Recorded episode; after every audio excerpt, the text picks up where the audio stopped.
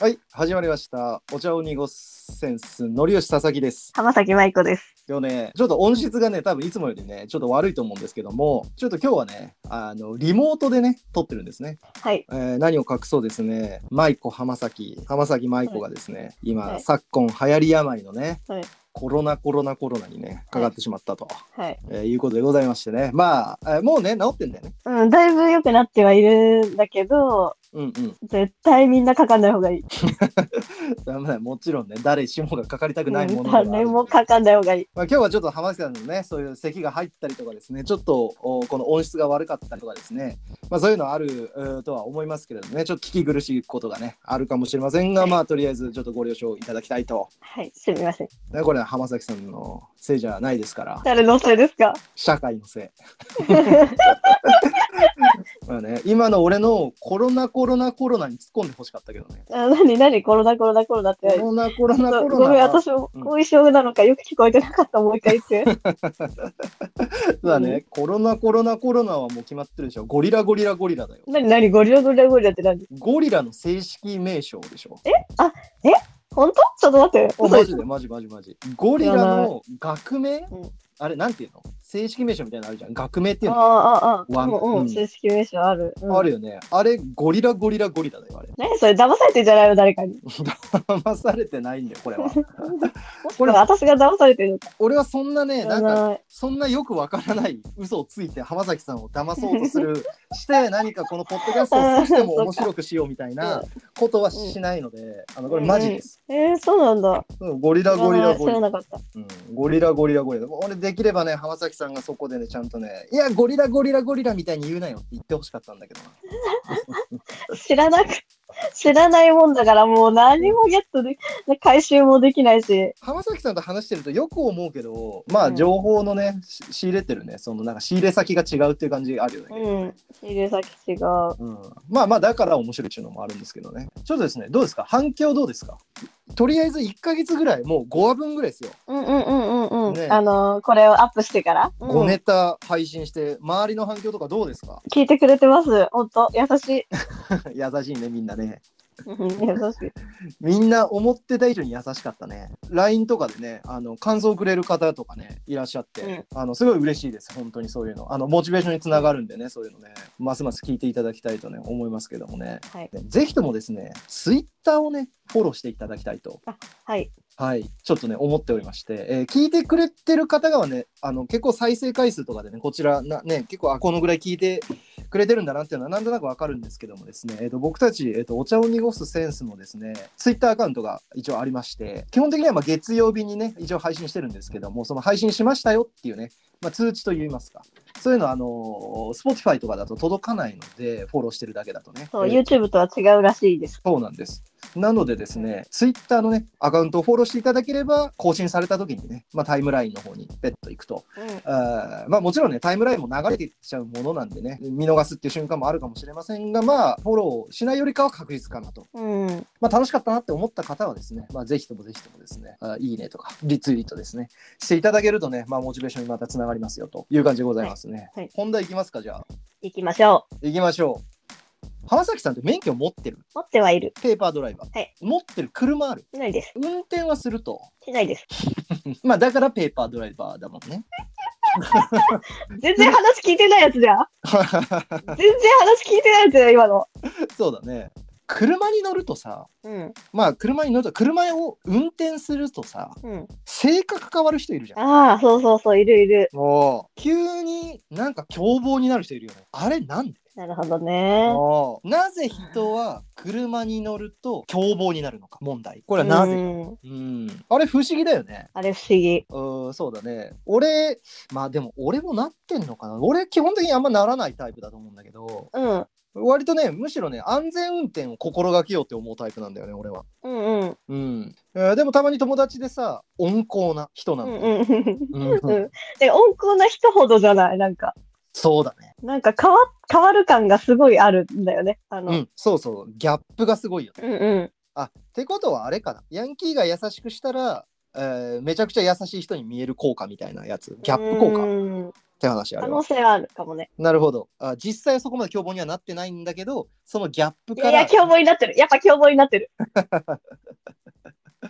そうなんだ凶暴にはね俺もなってると思うんだよねギャップではないような気がするよねうん。ちなみにあれって高級車を乗ってる人の方が運転が荒くなるっていう話とかあるらしいね。えー、え、そうなんだ。えっ、とね面白い論文みたいのがあってうん。お金持ちは横断歩道で歩行者に道を譲らないっていう論文あるん ですよ。譲れ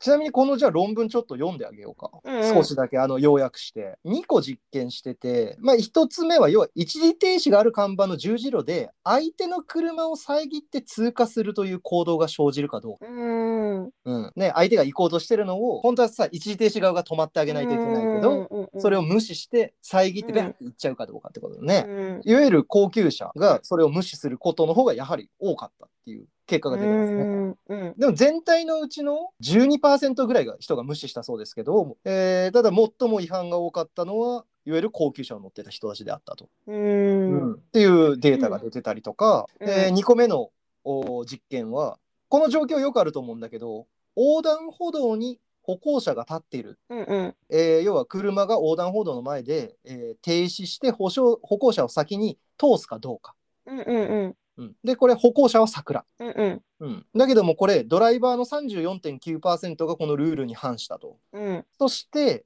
車のそのランクですねが、うん。えー高くなれば高くなるほど歩行者を無視する率が上昇したそうですうん。お金持ちとは限らないよねレンタカーかもしれないし、うん。えードライバーの人がなんか運転してることも多いだろうから、うんね、あの運転ドライバーの人だね、職業としての。その人は別に高級車に乗ってる方からといって、その人がお金持ちとは限らないからね。うん。おお金持ちかどうかは分からないんだけど、とりあえず高級車に乗っているっていう状況だと、えーまあ、ルールを無視するというかね、道交法を無視する。うんっていう論文があります。浜崎さんが高級車乗り始めたら無視するうーす無視するようになっちゃうのかなじゃあ、あの、もう見えなくなっちゃうのがね、 いい人があの人が、もう、お人があれだお金にしか見えないんじゃないのも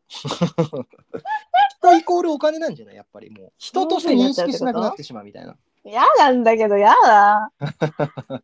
こいつは2万円。浜崎さんは嫌50円みたい嫌だ。な。最近コロナになったから25円だなみたいなさ。うん、安。安。みたいな感じに見えちゃうみたいな。え、どう佐々木さんだったら。俺はなると思ね、高級車になればなるほど慎重になると思う。てか、大切にしたいよね。でもさ、それがもうお金持ちじゃないんだろうね。 なるほ どね。これ貧乏根性ですよね。うんうん、確かにね。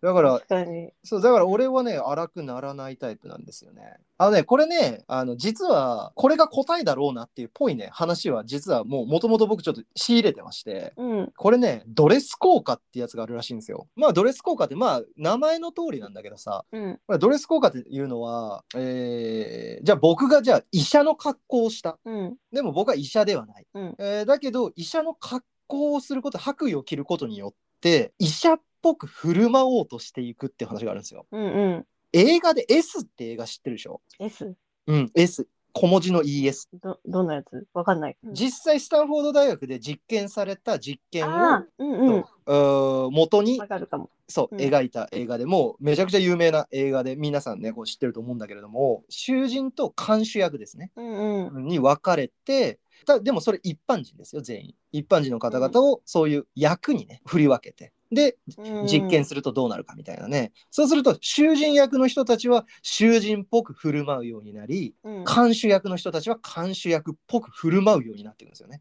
うんうんうんで最終的になんと監守の人が囚人を殴ったり暴力的な、うん言うことを聞かないから、うんこれ実験ですよ一般のし全く知らない人たちですよ、がうん役を演じようと本当に暴力を振り始めると。そういう実験が、ねあってそれでまあそれをね、えー題材にした映画が「S」っていう映画なんだけれどあれがまさしくドレス効果ですよねだから、うんうん囚人の服を着る、うん、看守の服を着る、うん、うんえーそうするとそれっぽくなっていくそれっぽく振る舞うようになっていくうん、でなぜ運転をするとそれがドレス効果で気性が荒くなるのかうん、うん。自分より強い力を持ったものに囲まれた状態になる車だと、うんうん、自分より強い力をまあ要は強い力を手に入れた状態みたいな、うん、うん、うん、になるわけだよねでそうすると、うんそれを振る舞おうとしていくというか強い力を振る舞おうとしていくみたいな、ううん、ん、うん、ね、つまりドレス効果であるという話が、まあ、うん一応多分答えなんだろうっていう感じでねあの、まあ、これはまあ正直ググったらすぐ出てくるんですようん、うん、っていう話があるんだけどでもさうん。じゃあさ電車の運転手はとか思ったことないあ思ったことないってこと強い、か強いね。強いよね、絶対。絶対強いよね新幹線飛行機、絶対強いよね。飛行機そううん、俺はこれをねああドレス効果ってふーんそうなんだって思った時にねいや電車の方が強いぞって思ったしうん、うんえー船でもいいですねこういううものにの運転手っているじゃないうん。ドレス効果起きてないよ ねまあ、その間は働いていますからね。まあつまり責任感みたいなのが勝っているということなのかなあれはまあ、その時に社社会的なこととして働いてるっていうのは違うんじゃないやっぱ、あの、普通に金持ちが車運転してる状況と、うんお金をもらいながら、電車とかその人の命を乗せてうん、運うん、転してるっていうことは違うんじゃないやっぱ、まあ、責任感。なるほどまあ、まあ確かに社会的なその、えー責任みたいなものを強く負っている感じはまあうん確かにあると、でもさ例えば車乗っててさ助手席に、えー浜崎さんが乗っていった時にそれも一応人の命を預かってる状態だよねドライバーうは、んうん、う、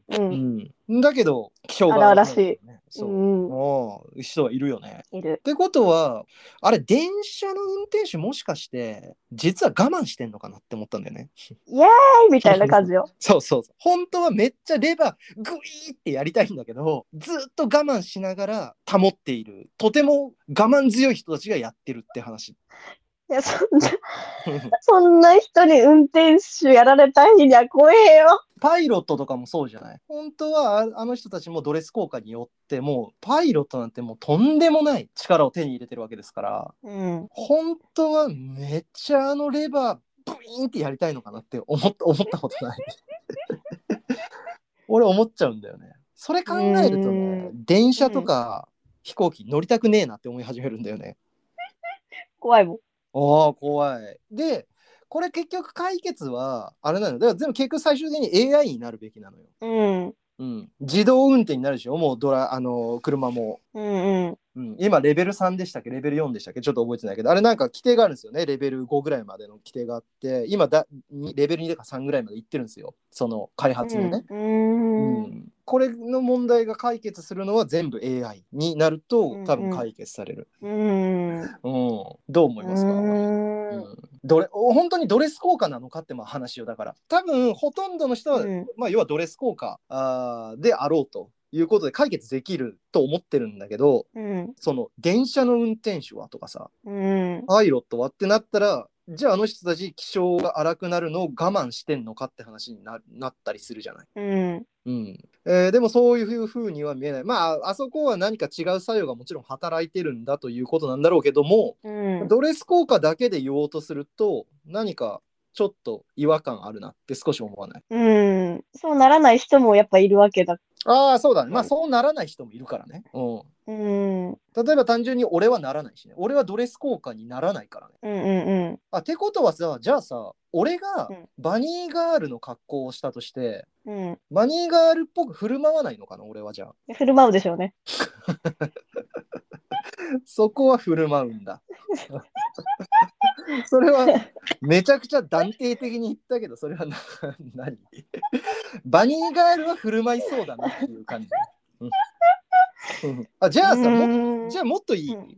車にコスプレして乗ったらどっちのドレス効果が出るのうん。って思わない。えー浜崎さんがじゃあ何何の格好がいい、警官の格好でいいやじゃあうん。あー。婦人警官の格好をして車に乗ったら、婦人警官としての振る舞いをし始めるのか、強い力を手に入れたぞっていう車の方のドレス効果が現れるのか、どっちなんだろうね。それでもちょっとどっちも似てるもんね。ああ、まあ確かにそうだね。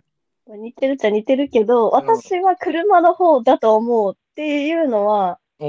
あんまり車乗ってる人の顔見えることってある普通に歩いてて。あまあ、ーもしくは運転し。てて、まあ、そこまでその鮮明に見えないというか、まあ、窓があって、車の方が、まあ、入ってくるもんね、まず。うんうんうん。まあ確かにそうだね。あの、他人として認識しないかもね、あんまり。人として。うん。車として認識してるよね。うん。つまり、エヴァンゲリオン初号機だっていう認識なのよ。碇シンジだっていう認識をしないんだよね。ああ、ああ、あうあん。車を運転してるときは、エヴァンゲリオン初号機が走ってるっていう認識だもんね、あれね。っていうかさ、今思ったんだけどさ、うん。あの、乗ってるときに気性が荒くなるのって、人として認識しないからなんじゃないの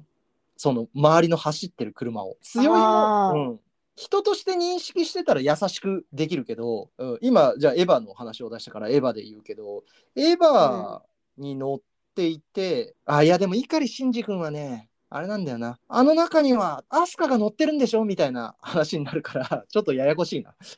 でもさ、人として認識してるからイライラするんじゃないのわかんない。違うか。あ、そっち。あ、なるほどね。あいつは何なんだよっていういに認識なのか。その、うん、イライラするときはそうな気がするけど、違うか、違うか。ああ、なるほど、なるほど。あいや、まあでもそうかもしれないね。あ、じゃあさ、えー人として認識してなくてイライラするのか、人として認識してるからイライラするのかっていう考え方したら、自動運転の車と人が、えー運転する車が混在する瞬間っていうのも多分来ると思うんだけど、じ時代的には必ず。うん、うん、移行していくときにね。うん、うん。その時に、えー自動運転をしている車にはあんまりイライラしない可能性があるって話だよね。でも、その、私たちは人が運転してることも知ってる、知ってる時代から生きてる